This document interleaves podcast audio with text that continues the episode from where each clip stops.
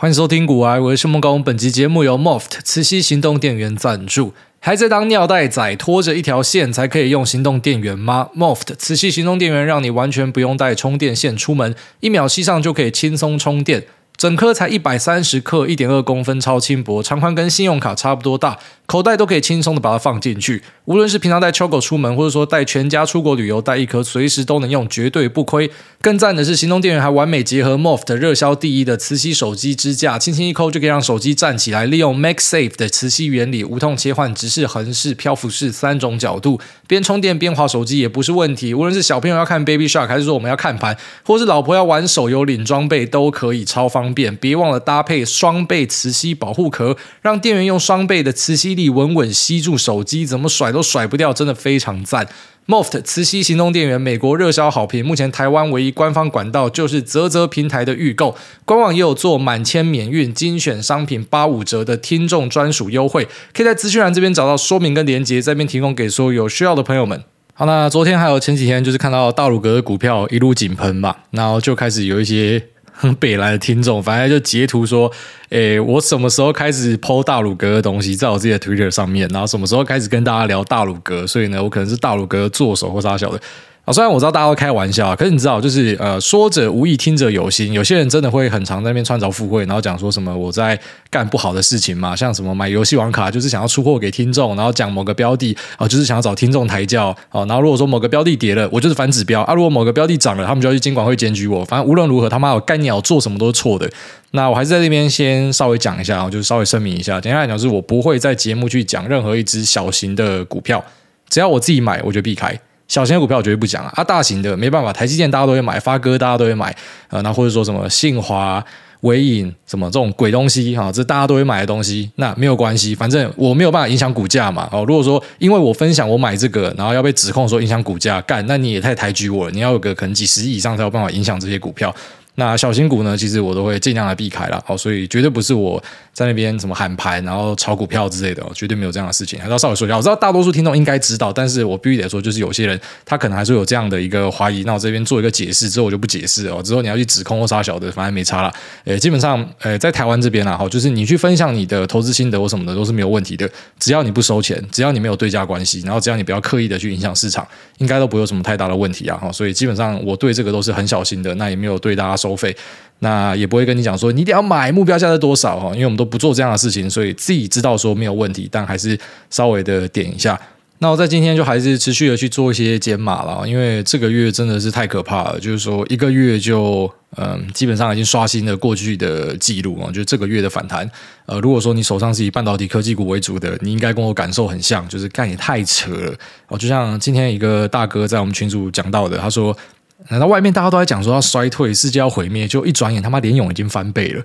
就是那种当初被看最烂的东西，已经从谷底上来一倍了。好，那当然现在很多人看到要追嘛，赶之后在下修二三十趴，就是杀这种人。很多人都是看到那种大涨之后才想要追这样。那像我自己是觉得说，呃，这波的反弹是有点超乎自己的想象啊，因为本来对今年的预期是认为应该是一个大型的区间盘，所以直接这样拉上去，老实讲是有吓到，所以我持续的有去做减码，然后那减码的部分呢，还是以杠杆的部位把它剔掉为主。基本上我的现股加期货哦，含保证金的总部位呢，应该都会至少压到八十趴、九十趴以上。我一直都是这样子啊，就是所有的钱都直接丢进市场，然后当我今天觉得可以冒险的时候，会稍微上一点杠杆，总不会拉到一点二、一点三倍哦，这是我的一些策略。那最近就开始把一些部位给降掉，然后今天也请一些营业员帮忙调整一下哈，因为我一些质押的部位就直接把所有质押的部位都清掉，去做一些调整。那这样做的目的主要就是说，还是去印证自己的想法啦。哈。那这个想法有时候会跟股市的盘面呈现的不一样。哈，理论上一直在持续上涨的时候，就是要放着，然后等到看到转折再出。哈，这个其实是呃资金量体比较少的时候，我自己也是这样做啦。就是举例说，我们看到某根红 K 被跌破，一根大的被跌破之后，我们才视为说可能有反转的迹象开始出。然后，但我觉得一样，就随着部位的。状况不一样之后呢，可能你的心态上也会不一样，就觉得啊，这个地方稍微减码一点，不用这么贪了，那让自己好过一点。呃，之后变成是纯现股，甚至还有一些现金的余裕，其实会比较快乐一点哦。而且一两个月捞个他妈三四十趴，已经干真的超扯，真的没有想过会有这样的事情。所以像前面在狂跌的时候敢接也是一样的心态啦。那现在狂涨的时候，那敢把它放手也是差不多。但老实讲，我自己会担心说会不会像二零二零年七月那样子，就如果说有经历过那段时间的朋友，应该都很有印象。那当时我们一个说法是说，只有新手可以赚到那一波哈，因为一般的老手可能看到二零二零年三月之后一路反弹上去，然后到七八月，我记得盘整好像三四个月吧。那其实，在那个地方，蛮多人就选择把自己的手上部位降掉。当然，其实一般的老手不会真的搞到空手了，他就可能啊降到剩下八成、七成、五成，有些人降到剩三成这样子。然后最后面就他妈一去不回头直接喷。那有些有胆识的，可能就把它追回来啊；没胆识的，就变成他就少赚很多。所以那时候的说法就是说，其实只有新手可以赚完那整段，然后甚至发大财啊。所以很多少年股神出在二零二零、二零二一就是这样，因为他们。没有怕过，他们觉得说啊，这个东西一直在涨啊，趋势是对的啊，妈就说就对了哦，所以时势造英雄了，那样的一个环境配上那样的一个心态，就产生了一群富人。那这群富人，呃，当然很多在过去的一年应该是死光了哈，但是也有一些就是活下来了。想想就是说，你赚到钱之后，你要把它守下来啊，然后不管你是创业还是说去投资股票都一样，你要有办法把它守下来，你要去做一些保底的部位哦，就让自己知道说。呃，就算你今天在激进的操作之下，你是有一个退路的，然后这可能对于大多数人来讲，在心态上的调试会比较的容易啊。所以这边稍微跟大家分享一下我自己的看法啊。其实最近卖飞的东西多不多啊？多，像有一个啊，一样我在 Twitter 上面，因为我 Twitter 会写一些比较实物的东西啊，我觉得那边人还很少，我就比较有有种去写啊。人多一点的地方，像呃脸书，我应该就比较不会去写这样子的东西。那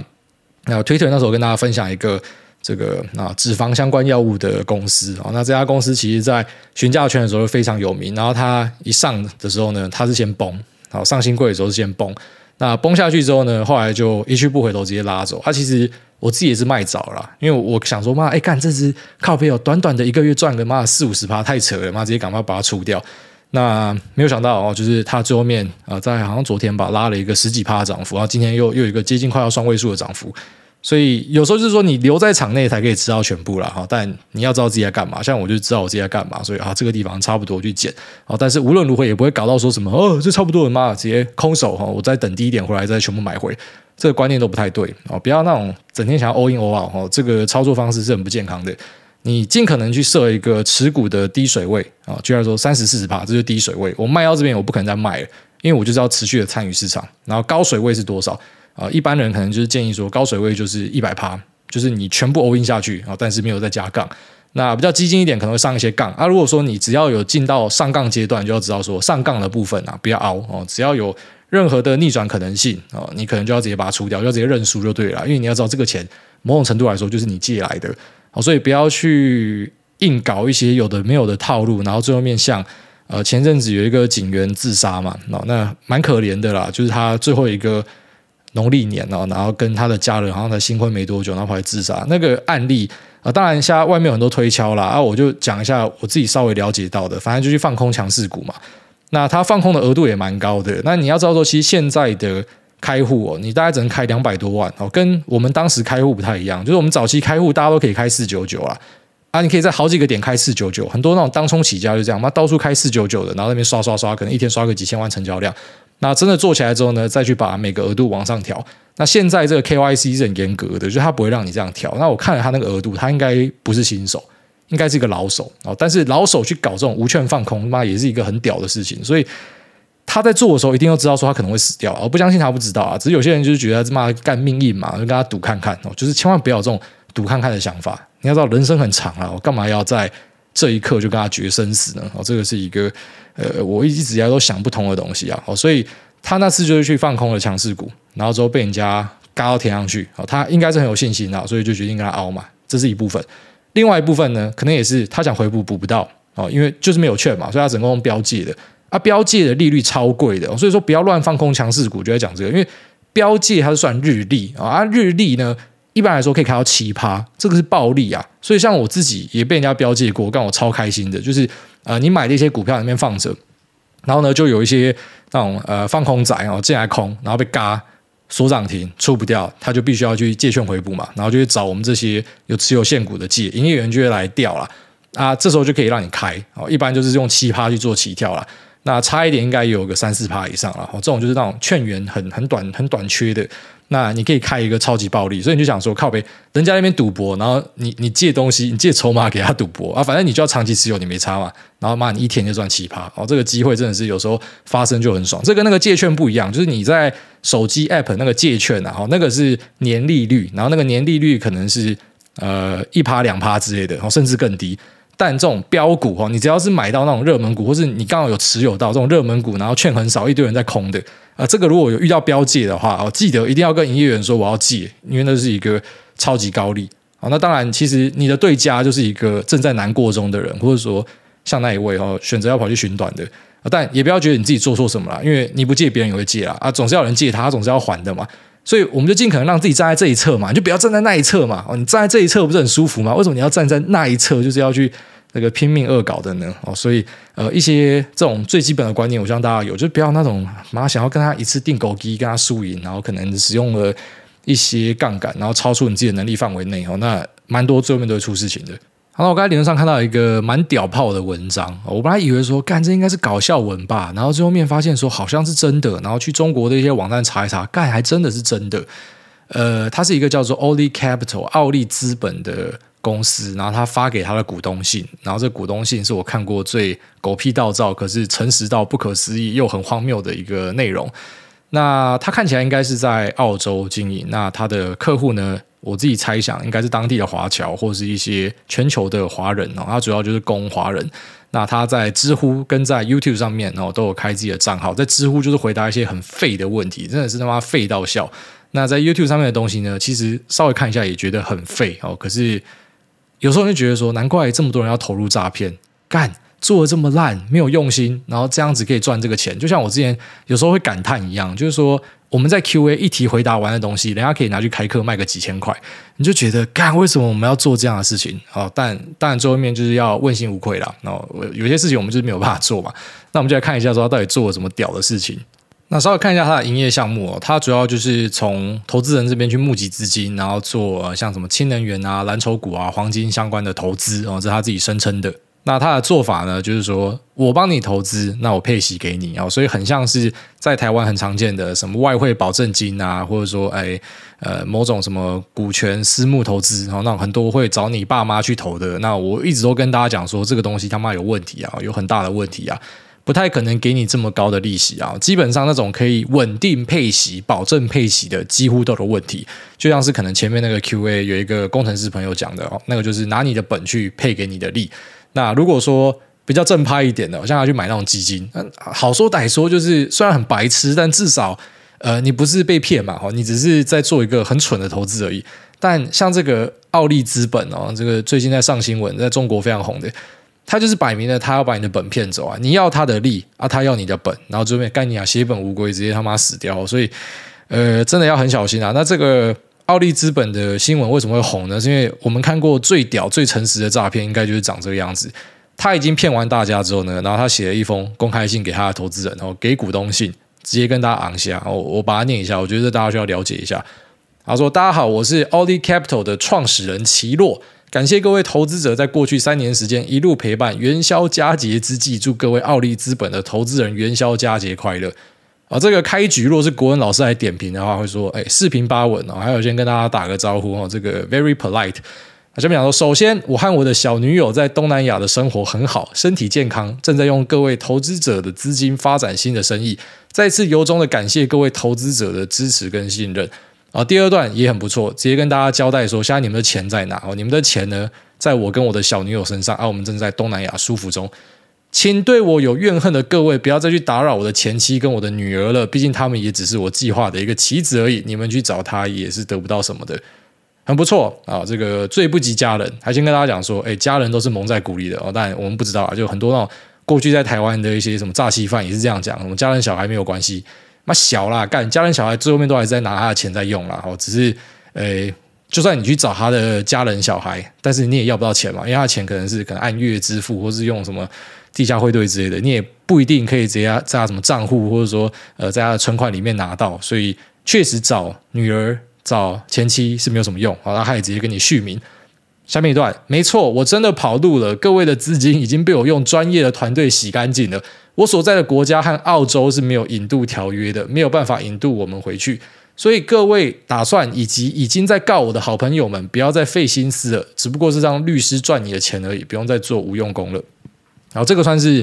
有品的诈骗啊，然后就是说诈骗都是他妈垃圾嘛，但这个可能是垃圾里面比较有品的哦。说到这个律师赚你钱呐，哦，呃，在最近也有发生，但是我不想断人家财路，我就不说了。反正简单来讲呢，哎，律师很多会主张说可以帮你讨回公道嘛，然后可能跟你抽一笔钱，那事成之后呢，再跟你做一个分润。而且他其实，在海外有很多都是这样，就做这种分润的。反正说有打赢，那你就要分我钱。啊，只是有些还是给你拿一个事前的钱哦，也不是说他们不能拿这个事前的钱，只是就是说有些律师他这个案子啊，哦，就是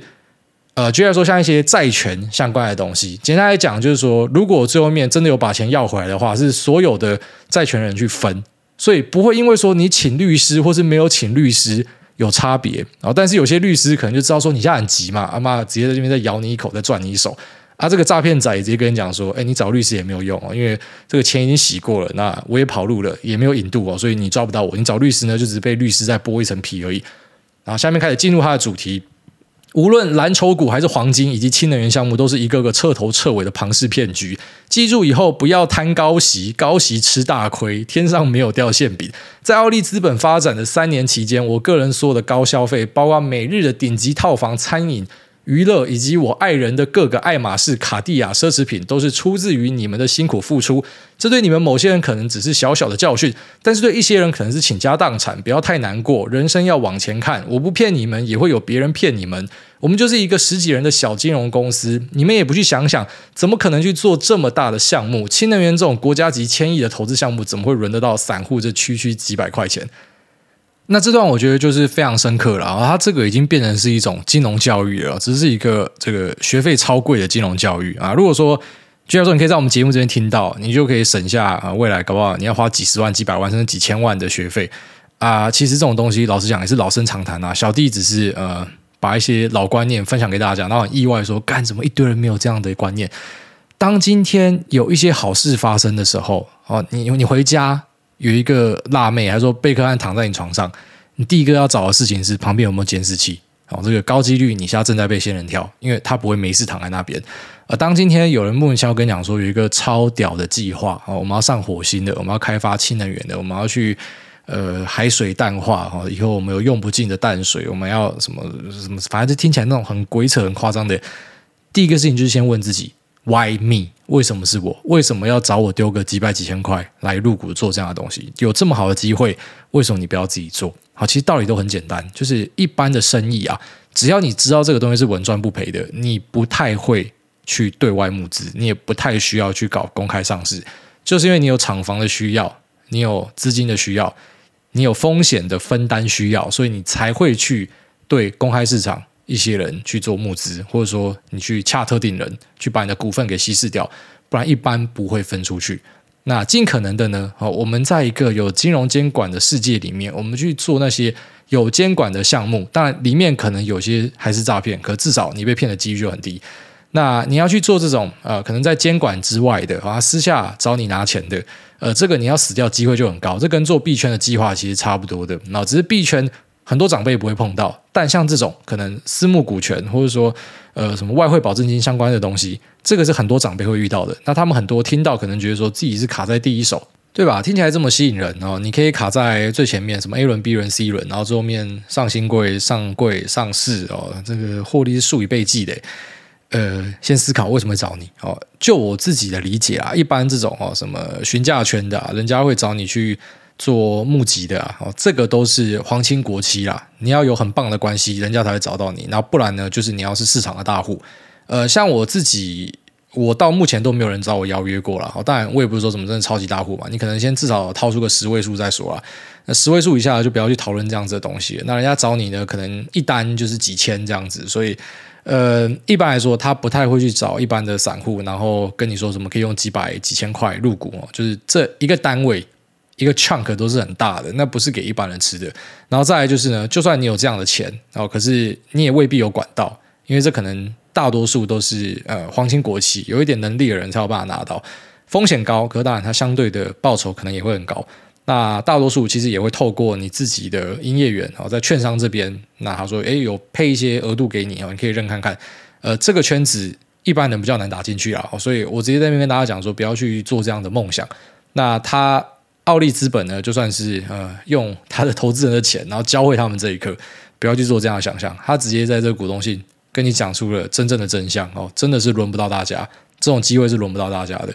那再来就是说，你为什么会想把钱给这些公司呢？对吧？当你今天借给你的朋友、家人，你都会做滴滴啊，都会做 KYC 啊，他妈的一定了解一下，你怎么跟我借钱？你要干嘛？你要怎么还款啊？你之后的收入有多少？你可以规划多少钱还我？就大家一定都问得非常清楚嘛。可是为什么把你的收入丢进去给这些所谓投资公司？妈，你想都没有想就直接丢进去了。呃，我稍微翻一下他的 brochure 啊，哈，他有丢几个 leaflet，我看了一下，啊，前面有什么知名投资人啊，他的项目写得很好啊。那一般都会用一些那种图库的图啦，哈，就是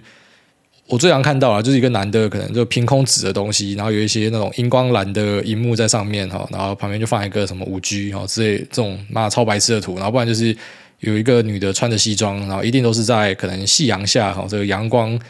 洒在脸上，夕阳余晖啊，看起来充满希望，然后上面写说我们的 vision 我们什么，然后都要列条，就这种这种干这是妈超级粗制滥造的东西，真的很容易骗到人哎。啊！你要想说，你借你的家人有亲情背书的，你借他五十万，你在那边干讲一堆五四三的，然后你要把钱拿给这些人几百万靠背，你就看着几本东西，你就可以给出去了，干真的超莫名其妙的。所以这边给大家一个最核心的观念啊，钱全部都要自己管哦，就是你要去做投资交易呢，都去找公开市场的东西，然后找合法的券商。先从这边开始啊，然后做的顺，做的好，再慢慢往顺水区走啊，不要一开始就去搞这种呃什么小小风险啊，然后可能大获利哦，你的钱最多就是下档多少，然后可能上档多大，我们做多大的计划，这很多都是骗你的啦啊。那这些人就是用他们的资金去学会了这一课。那最后一段，然后说人生就是这样，不经历风雨怎么去成长？人生短短几十年，开心快乐才是最重要的。我只不过是拿你们的钱去消费罢了，你们也得到平时得不到的快乐，不是吗？钱只不过是过往云烟罢了，只要人还在，钱没了还可以再赚。当下最好的投资就是不要瞎投资，投资自己，投资后代，加油，不要灰心。最后祝大家元宵节快乐！我希望大家在新的一年都可以好好发展，好好搞钱，不要再把钱浪费在寻找我或者是要找我要债这样的无用功上面了。呃。其实老实讲啊，就有点能耐的人看到这边，这一定要去处理他的，一定要把它找出来。那当地其实老实讲，东南亚付一点钱应该都可以去处理它。重点是你要怎么找到它了。我这个是一个很明目张胆的挑衅的，我觉得这个最后一段是有点不需要。但是呢，他也把一些重点确实跟大家讲啊，就是说钱没了可以再赚，人还在，希望就有。哦，这个真的不是什么鸡汤安慰的话，这个是一个真理。呃，无论如何，没有什么事情是需要你把自己的生命给剥夺掉的哦。所以，呃，只要人还在，平安，这个是最重要的，健康这是最重要的。那你犯了错，那就是你自己要去承担，你现在就在承担这件事情。但是不要觉得这是一个世界末日，你在为你的愚蠢去做一个承担。那他终究最后面几年后回头看，都是过往云烟呐，没有过不去的坎。那他也提到说，当下最好的投资就是不要瞎投资，投资自己，投资后代。对啊，这也是一个很核心的观念。所以呢，诶，看起来这个老板哦，奇洛 Oli Capital 的老板，他是很明确的抓到了人性的一些盲点，然后借由这个方式呢，把大家的钱都干走。那留给我们这一个呃贻笑大方，就是我们但有点知识的人看，就觉得干真的太北烂了，太好笑了。可是我相信很多人看了，现在应该是背毛都立起来了。我相信我们的听众之中，有些人的朋友、家人。多多少少在接触这样子的东西，哦，现在应该非常紧张。那其实我们真的看过太多身边的人，呃，最后面栽在这样的东西上面。只是我们第一次看到，就是他跑路之后呢，呃，卷款抽地毯，那庞氏骗局把他整个揭露之后呢，就还回来挑衅大家的。这个他妈真是第一次看到。那当然，这个东西也可能最后面在一两个月之后说是假的或什么的。但无论如何啊，目前我们考察，它应该是一个真实发生的事件。那再来就是它发生的。这个内容呢，其实是发生在很多地方，所以我觉得都是非常值得拿出来在节目跟大家分享。呃，真的是要管好自己的家人哦，那呃，管好他们的交友哦，不是说什么一定要请他们手机都要拿出来给你检查什么，但是稍微关心一下，就知道说，哎，你这个每个月钱是跑去哪里，存款是放哪里哦。如果说他们在做一些很奇怪的事情，还是要劝。好像我自己也是曾经劝过自己的家人，但是。家人不想听我的，哦那我就知道，反正我讲过了，哦那就这样子。因为有些人他们是有自己的自尊啊，他就是呃，他做了某个事情，他可能也觉得怪怪的，但是他就想跟他拼一发。就是有些人他就有这种，我想要跟他拼一发，然后我想要证明我自己是对的。呃你一面跟我讲说这个东西是假的，干嘛？老子就真的有拿到钱，我每个月每年都有拿到钱，我妈我要证明我是对的。人呐，那很多时候会栽在自己的自尊上面，就是自以为自己很屌这样，所以。其实无论如何，我们都应该要做的是，呃，不停的去省思自己的行为啊。就到现在，可能我们自己在投资上面已经非常有架构的人，我们都还是会自己检讨，说是不是有哪里做的不好，然后是不是有哪里可以改善。呃，就是主要目的是这样子，因为怕自己掉入一些盲点里面。哦，那这边稍微跟大家分享哈，我觉得这一篇还蛮有趣的。那我最后也把链接放在 Telegram 给大家稍微参考一下哈。那我觉得。趁这个机会跟大家讲一下，那希望说，如果说你们自己有在碰这样子的东西，或者你们自己的家人有在碰这样的东西，该醒来了哈，这个是一个 wake up call。那这前面在这边，我们接下来进入 Q&A 的部分。第一位出国留学却只学烤蛋糕的 Epi PhD，他说从二零二零穿越回来的菜逼吧，诸位安安，我是从川普大选开始听的菜鸡，从在台湾当爆肝小兽医，听到在加州当爆肝研究生，也在岸上蹲了两年后，终于在去年十一月进场买美股。顺势从上古集数开始回听，时空旅人般的体验的求婚之乱、美女健身联盟，还有十九集的左胶开喷。听着诸位这三年多一路走来，真的有种结交到知心好友、同喷干话、一起走过风风雨雨的相习感。想借诸位之口，跟我祝福一起历经磨难历练、临床压榨，现在人正在冰岛蜜月旅行的好兄弟中和张小冲，永浴爱河，早生贵子。顺便问个诸位的爸妈，该不会是国文老师，能够信手拈来说出翻译要信达雅、下里巴人、阳春白雪等词汇？这个国文造诣真的不简单。没有啊，就是喜欢看一些书啦，啊，所以书看得多，就当然你的脑中智慧、脑中的知识就会比较多一点，那也比较会瞎掰啦，我就可以掰出一些东西。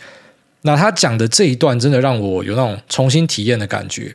对，求婚之乱、美女健身联盟，感觉都超北烂的，诶。求婚之乱最近又在发生啊，因为最近有新的那个啊钻戒赞助商嘛，那就他们跟我讲是说卖得很好，然后像上次广告完，好像马上就有人又再去买了，就是很快都会有转单出来，就他们也吓到说靠北怎么刚好这么多人要结婚这样，那其实我自己也会怕怕的，你知道吗？因为。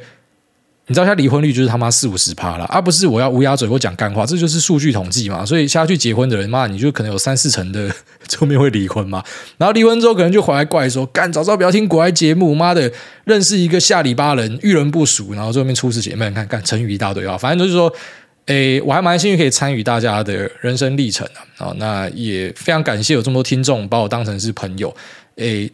就是他们会讲一个很北烂，就是我在路上遇到一些听众，他跟我打招呼，真的好像他跟我很熟，你知道吗？哎、谢梦工那样，哎、欸，诸位，要不然直接从后面拍我一下之类的。然后他们也不知道什么他跟我很像很熟，啊，其实我也不会觉得说什么人家在装什么，我不会有这样的想法，大家不要担心。就是我还蛮高兴，就是哎呦，大家好像真的把我当朋友，因为我就是真的把我想讲的话全部讲出来，所以没有什么人设包装杀小，所以可能让一些人觉得说好像真的就是朋友。啊，我觉得这样的状况很不错啦。然后当然在过程之中一定。会有一些呃不开心的事情，好像我也遇到一些不开心的事情，遇到一些不够配啊什么的，呃，你知道，就是我们已经无偿在分享，无偿在教大家，可有时候还是会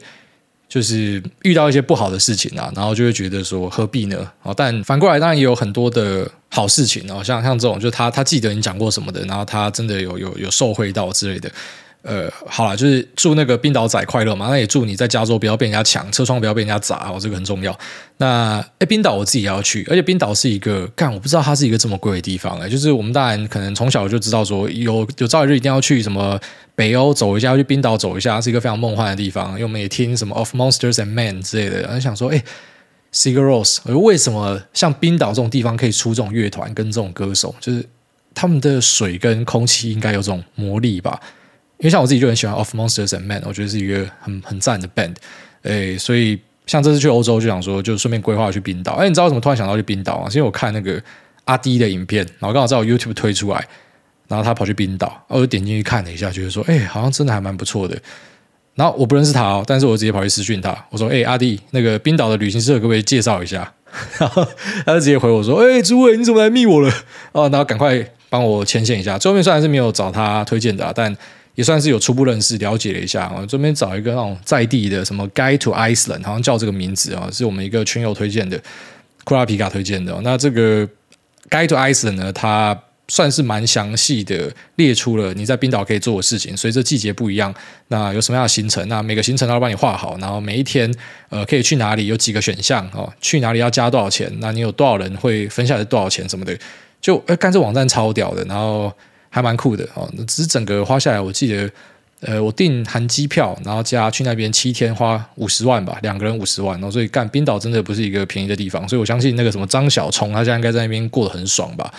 呃，对，之后我去体验之后再跟大家分享。我大概三四月也要开始呃回娘家了哈，要去欧洲走一走。那也祝大家都平安健康了。好，下面因为这个来看看是谁？他说台插电都可以吗？哎，大家你好，想请教一下，前几集有提到今年会看台积电跟台达电，或者在您的节目好像比较少听到，可以请您多分享一些资讯吗？非常感谢。那祝大家新的一年 How to lose 没有啦，不可能比较少听到啊，因为这家公司也会聊到，然后 QA 其实印象中蛮常被提到的，只是他们都会讲说阿达电什么阿达电的工程师，那个就讲说他自己是台达电的啊。啊，这家公司它有名的地方就是在做呃 power 相关的 power supplies。那风扇啊、散热啊，或者说汽车电子，然后自动化，呃，这些都是他们的业务范围。所以简单来讲，就是跟车子相关、跟工业相关、跟电源相关的东西，很多都是台达电在做的。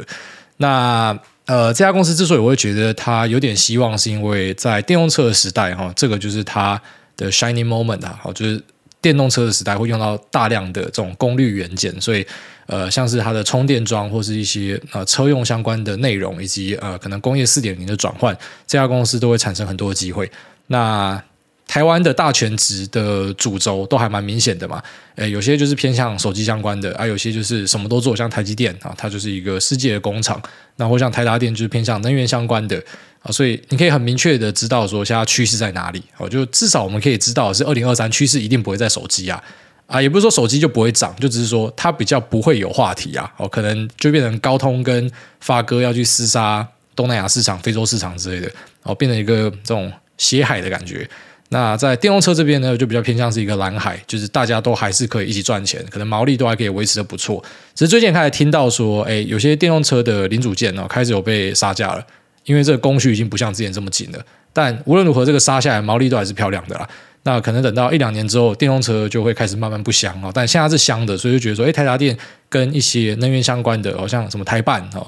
强茂、德维，这个我觉得都会是在趋势上的东西。只是台达电会是比较呃大型，那并且是权值股，大家会注意到。所以看，哎，台达电如果可以起来的话，有可能就会带动整个产业吧。好，这个是我们的一个初步的观察。所以希望可以帮助到你，然后再还有做一些像是什么呃被动元件相关的东西哦，choke 啊，那呃什么电解、电容、基层陶瓷、MLCC 好都做，反正就是跟电相关的东西啊。简单来讲，电相关、工业相关、测试相关都有。那下面这个长大我也要做左座，他说五星吹射，哎你好，帮我祝今天二月八号生日的新竹周子瑜生日快乐。祝他事事顺心，天天开心。对了，想请教，稳定税后三百，在家族事业当老大，VS 税后两百出去给人垫，但几年后有机会税后四百，都挤，还是我全都要？操到不能做，再放弃一个这样。感谢艾大解惑，祝好人一生平安。好，那那个新竹周子瑜生日快乐。然后再来就是从他的 ID，他说长大我也要做左座，然后以及他讲的这个薪水。呃，税后两百，然后之后会税后四百，应该可以推测这个人是一个机师啊。他税后两百应该就是 FO 的薪水，税后四百应该就是升左作变 Captain 这样。所以他要么就是在家里事业做老大，要么就是出去当机师。其实这两个工作都很不错。那如果我是你的话，我会像你这样，先脚踏两条船，然后之后面发现可能家族事业做得很好之后呢，再放弃一个。就像林恩平的故事啊，本来是呃医师嘛，啊小儿科医师嘛。没记错的话啊，然后医师做一做，后来就回去接家里的大力光，好，那一样嘛。如果说技师做一做，发现家里的东西，呃，这个延展性是很好的，那可以越做越大，可能技师就不要干了，就就回来这样啊。当然，做技师有它好玩的地方啊，所以嗯，我觉得这个应该先两个都做，然后最后面试看看啊，哪个喜欢就就踩哪个。但无论如何，这个人就是人生赢家，怎么做都是对的。下面因为这个是非可以这样颠倒吗？他说测试留言密码仅四。那五星吹吹，身为定期定额的大盘类气氛仔，常看到分析师在说，因为巴菲特买了什么台美股某某某某大涨，一直有个疑问：与其看十三 F 跟巴菲特晚一季的单，那直接买 BRKB 不是更好吗？还是八爷爷买的 BRK 是不一样的东西？那新的一年祝诸位一家身体健康，赚到吐出来，然后非常感谢。我想，是不是因为你们一直做赚到吐出来，所以他妈的干这一两个月真的赚到吐出来？好，那这个 BRK 呢，就是波克夏海社会的股票，它有 A 股跟 B 股哈。很多人的梦想就是这辈子一定要买一股 A 股，因为 A 股嘛超级贵，但是跟 B 股其实一样的东西，你就想象成说是呃这个股价不一样，然后但是你只要买它，你买多少那个份额就是多少，那是一样的东西。那只是呢，呃，Berkshire Hathaway 这家公司哦，它不是完全的只有投资公司，只是因为我们一直很关注说股神他到底投资了什么东西，但事实上它有一半的。呃营业项目呢是，居然说什么喜诗糖果啊，然后什么铁路事业啊，哦这种东西啊，有一半就是我们知道的，可能买了台积电的啊，然后买了呃苹果股票的啊，然后或是像之前买呃美国银行好相关的，这个就是我们所看到的。那另外一半投资相关的，还有买了呃日本的大商社啊，所以你买波克夏海瑟威等于是买它的啊保险。然后什么糖果，然后什么有的没有生意，然后外加它的 portfolio，所以不是只是完全的在买它的投资相关的东西，这样你应该可以理解。所以如果说你是要跟单他投资相关在公开市场交易的，那你就去跟他的十三 F 报告。那如果说你是相信巴菲特整个在经营公司，呃，就是他不管是在实体生意还是说那种呃股票市场的投资的价差呢，哦，你觉得说都是很平衡，可以做很好的，那你就直接买。BRK 就可以了，好，所以大概是这样子跟你说明一下。下面这个 Hannibal 四二七他说，来苗栗打棒球，你当球。那艾大你好，送上北斗七星。请问艾大在就学时间有没有认识八加九好友呢？而他们现在的生活又是怎么样呢？希望艾大分享。然后顺便推一部神剧叫 Mr. Robot，又称为骇客军团，但是串流都下架了，只能买 DVD 来看，但还是很推。然后最后祝艾大、秋口、诺亚、Lisa 还有你各位全家幸福快乐，心想事成。哦，八加九非常多啊，因为。呃，就苗栗长大的嘛，哦，诶，基本上我先跟大家讲一下，那个分别是这样子啊，吼，黑道的算是呃流氓里面比较顶的，然后再下来呢，可能就是我们讲的混混八加九哦，那个可能就是宫庙仔，那很多就是呃，简单来讲，就是说家里的环境也不太好，然后就学坏，哦，跟人家一起假 K 笑脸 gay，哦，去那 KTV，然后都会跑到厕所去假 K，所以都有很多那种塑胶味飘出来的，那有些可能他妈七早八早就包尿布的，那种就是比较低端的。这种流氓，那比较高端一点的，就是在经营赌场，然后在经营一些按摩店，然后色情按摩、手枪店、半套店，然后做放贷啊、高利贷、二胎啊，这种比较多，就是偏高阶的。那高阶的人当然比较少，但是小弟刚好就是有认识呃二代哦，那种所谓的高阶的二代，然后跟一般当混混的，呃，当混混的不要讲啊，就是几乎都过得很差哦，就是不会看到有有正常人啊，都是在过很奇怪的生活，然后到现在。脸书旁边一定写社会大学啊，啊，然后就就就很好笑，就跑去刺青，然后都没有没有钱打雾，也没有钱去把这个刺青补完，就只有割线，然后很 low，好利头，那头发感有够丑的，然后整个人质感很差，就是大多数混混流氓就是这样的等级啊啊，黑道仔的诶，其实真的都不错，因为简单来讲就是说他们家里哈一般也不叫不希望你这样，像有一个呃以前很好的朋友啊，然后他们家就在做赌场跟撞球啊，以前有开网咖。那以前我都会跟他还有他爸爸一起去吃饭哦，就是算是他好朋友，然后大家会一起打麻将或什么的。那他老爸也是一个啊，就不会让你感觉到说他是他是坏人。可是当然你就知道说可以经营这种生意的就不是一般人。长大后才比较知道啦，就是以前就只会觉得说啊，就是他爸爸很厉害，然后开这些东西。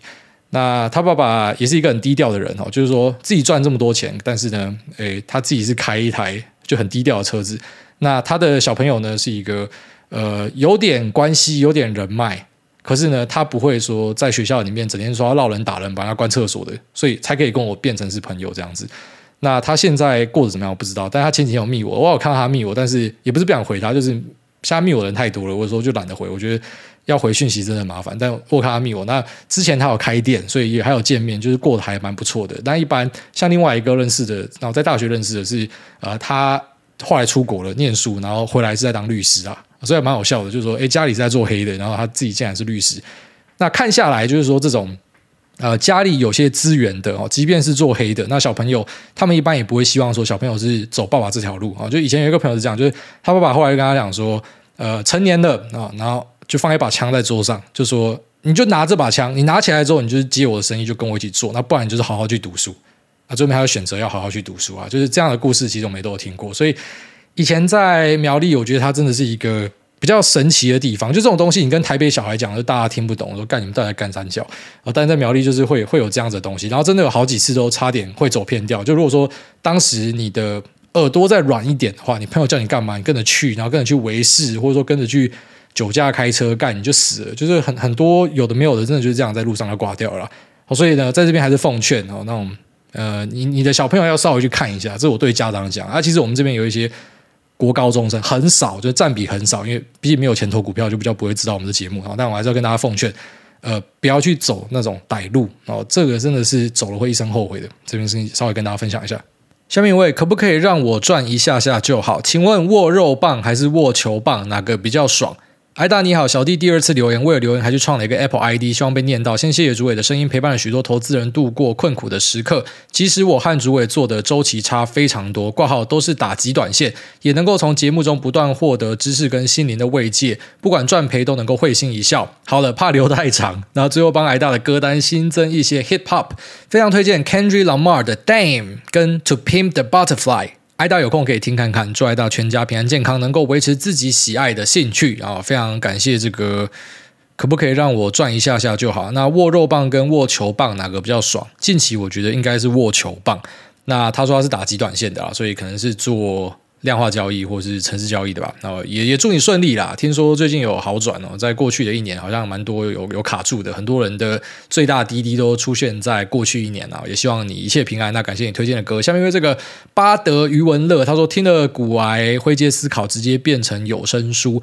嗨嗨，艾大，我是刚步入社会的两年职场菜鸡，第一份工作在知名的杂志业担任广告业务，虽然是第一份工作，但成绩还不错。保持着这样的心态，一年半果断离职去做自己喜欢的工作。截至今日，我却觉得自己越来越没有自信。不知道是不是性质改变，成绩不再显而易见的看得出来，但少了一种敢拼这样走保守路线的心态，又让我害怕。我担心是这样下去，不单薪水无法回到业务的高薪，又只能不上不下的漂泊。相信主委开示或者狠狠打醒我。白伟在打这些话的时候，就感觉听到主委在念的好可怕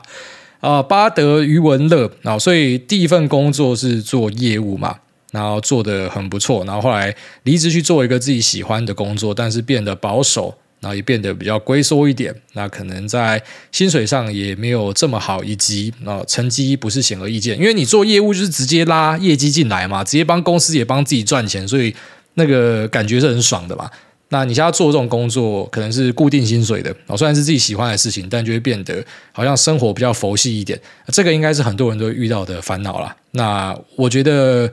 诶，这种东西其实蛮好解决的，你当下需要什么就做什么。好，你你如果觉得现在需要一个冲劲，需要更多钱，你大可以再跳回去做业务，然后之后再回来之类的，就是换来换去没有什么太大的问题啊。那有时候也会觉得说，我在这个地方哦待得很舒服，但同时我又羡慕其他地方，就是说，呃，外国的月亮比较圆哦，别人的呃花园总是比较绿啊，这个是大家都会有的烦恼。我觉得人生最后面要进展到一个阶段哦，我我们在一开始会觉得，当今天看到一个。美好的东西，一个好事情，我就一定要去追到它。就是我想要的，我就是要拿到，跟那个 Ariana Grande 唱的一样，I want it, I got it, I want it, I got it，这样。但是最后面呢，我自己的想法啦，就是我开始可以理解那一种，我可能看到一个很不错的人生，啊，可能看到一个很不错的女人，或者我可能看到一个很不错的生活形态，但我就是欣赏那些东西，我欣赏。这个生活形态，我欣赏这个漂亮的帅哥或是这个美女，然后我我欣赏，呃，我觉得是很好的东西。可是我选择我留在我这个地方，然后我微笑的看着那个东西，就是我不要再去拿那个东西。我觉得我现在过得很好之类的。呃，我后来慢慢理解到这个阶段啊，但这个阶段当然你也可以讲说是一种，嗯，往好的方向说，比较恬静，比较怡然自得，终于找到自己的方向。那往另外一个方向解释呢，就是说你已经失去了一些冲劲，怎么讲都对，可我觉得那个就是人生阶段的变化。所以你现在去干业务干一干，说不定你会再一次的想要回来一下这一份工作，那个都很难讲。所以有时候我们要做决定的时候，哈，那种机会成本看起来好像就是说。呃，不管做哪个，要牺牲的东西都差不多的，你就会进入一个两难。那这时候呢，诶，其实就是丢丢骰子也好，去宝贝也好，哦，就不要让自己好像我一定要去做一个什么利弊分析，哈，然后一定要选哪一个比较好，因为有时候是真的是选不出来的。诶，你到那边又会回来羡慕下的这边呐，哦，所以我会觉得没有人可以给你任何建议，那也不要觉得这是错的。就是我现在也会很常去想说，诶，如果我怎么做会不会更好？啊，我做的时候是有可能会更好，没错。可是你就知道说，你换来换去，你都一定会牺牲掉一些东西啊。所以不要想太多，好，开心就好。下面这个我是养羊，他说美国国债，艾大你好，第一次留言。最近大家说美国国债即将抵达上限，若最终上限没有调高会怎样？对全球的经济又会有什么影响？那最后祝大家一家平安顺心。好，这个老梗万年梗不用屌他，好，那个都是妈美国人自己在自导自演。下面这个摩斯拉飞高高，特斯拉也飞高高，哎，好像是有念过，先跳过。下面这个 C Y Vic Lin，他说 G G I M I D A，那感谢艾大无私分享。五星吹捧，癌大觉得大陆有办法自己搞出自己的 Chat GPT 吗？那另外，癌大什么时候要分享爸爸经？小朋友到现在，癌大觉得自己哪里做得好，哪里要改善？还有什么东西买的是最棒锤的？谢谢癌大，祝癌大好人一生平安。好，这个当然我们比较不会想到说什么一整集就分享爸爸经啊，但你 Q&A 问到，就可以稍微回答一下。哎，先讲前面啊，大陆有没有办法搞出自己的 Chat GPT？一定可以搞得出来，然后这绝对是搞得出来的。只是问题就是说，大陆的东西现在很多在欧美世界，或者说在台湾，基本上就被封杀了，所以他们就是做给自己人玩哦。他们自己最近的一些股票也都喷烂嘛，你说什么百度、知乎什么，全部都射精了嘛，因为他们也开始在幻想这个题材。那微软呢，他刚宣布他的那个病，哦，就是他的那个搜寻引擎，最后面在右上角会放一个图案，就跟那个 Siri 的那个图案有点类似，反正按下去之后呢，它就可以直接帮你做重点统整。所以我真的觉得加 AI。太令人兴奋了哦！之后一定有很多酷东西可以跟大家分享。那再来就说这个爸爸经的部分啊，诶，我觉得自己哪里做得好，我还蛮庆幸自己在小朋友差不多快满一岁的时候，然后有醒来，然后就是花更多时间陪小朋友。因为在呃小朋友在满一岁的这个过程之中呢，其实我虽然是很喜欢这个小朋友，觉得说这是一个奇迹般的存在，但其实我还是花大多数的时间在工作。那直到好像有某一集，我有在节目之前跟大家分享，就是老婆直接。有一次，他也没有骂我的意思，要进来跟我讲说：“你小孩会不会完全不认识你？因为你每天都待在这里做你的东西，然后就你每天在那边弄股票嘛。”啊，其实我那时候听到，我也是有点生气，就觉得说干就已经很难做，就今年就这么困难的，然后你还要跟我讲一堆有的没有的东西。那再来第二个，就是也马上产生一些呃那种恻隐之心，就觉得说，对我到底在干嘛？就是我让我老婆自己这么辛苦，然后我的小孩。呃，也没有陪伴到他，我到底在干嘛？所以从那之后呢，我就几乎每天都会去接我的小孩上下课哦，所以我就觉得呃非常的开心也充足。所以我认为说，其实嗯，爸爸能够做的一个最重要的事情就是陪伴。我真的觉得是陪伴哦。如果你可以把陪伴做好的话，你就不会有太多懊悔的地方。哪里需要改善？呃，我觉得就是可以早一点去完成陪伴这件事情，应该是最好的。然后什么东西买了是觉得棒槌的哦，当然是玩具啊，因为玩具就是说。你看小朋友在那边啊，像像我的儿子非常喜欢车车，他睡觉都要抓着车车才可以睡觉，他去上学要抓着车子，洗澡他也要抓着车子，他非常喜欢车子，所以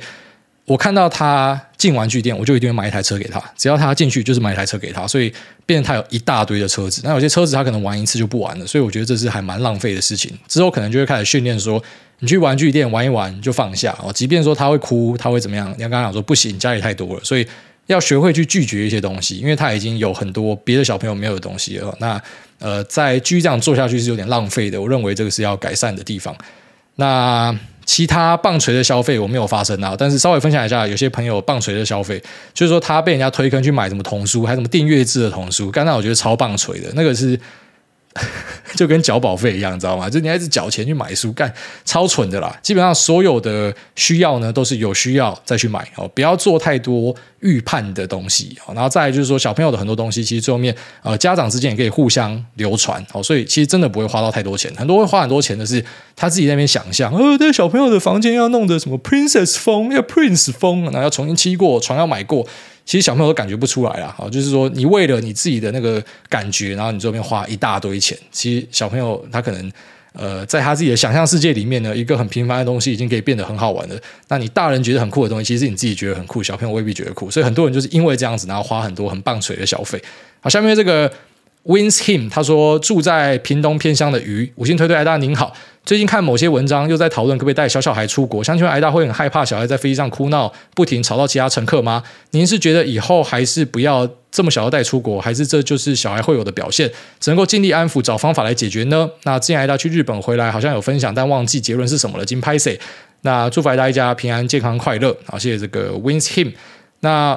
我自己啊，哈，没有小孩之前，我当然会觉得说有小孩在哭会有点烦恼，所以其实为什么在搭飞机前都会准备一下抗噪耳机或是耳塞，就是因为你知道说飞机上呃除了本来飞机就很吵之外，那也会有一些呃像是乘客打呼或者小朋友哭闹，所以其实我本来一直以来都有做这样的准备，因为我一年就是要飞出国好几次嘛。那有小孩之后呢，诶，我第一次飞去欧洲的那个长途旅行，他是天使，他都在睡觉。所以呢，没有对任何旅客造成困扰。那去日本的时候呢，也是天使，但是回来的时候呢，就开始一直哭一直叫。所以是真的让我觉得说，就是他在懂事之前，我不要带他出去了。就是他一定要会讲话，我要知道他的需求是什么，我才要带他出去。不然有时候小朋友哭，你不知道，你只能用猜的嘛。啊，你猜错，他就是妈一路哭哭到底，那可能就烦到其他旅客啊。至少我自己能够做的就是，我觉得说，我就是买比较前面的位置啊。哦，像像我一些长途可能就是。预算够的话，就买比较前面一点，比较前面就比较不会吵到人啊。大家都有自己的空间，那大家都有副抗噪耳机，就没有太大问题。只是如果说要跟大家挤的话，就是身为家长，我们都还是希望说不要烦到别人。但我觉得大家也要体谅这些家长，你要知道说，其实呃撇除掉少部分那种就是他两手一摊摆烂的家长，其实没有家长希望自己的小朋友在飞机上闹，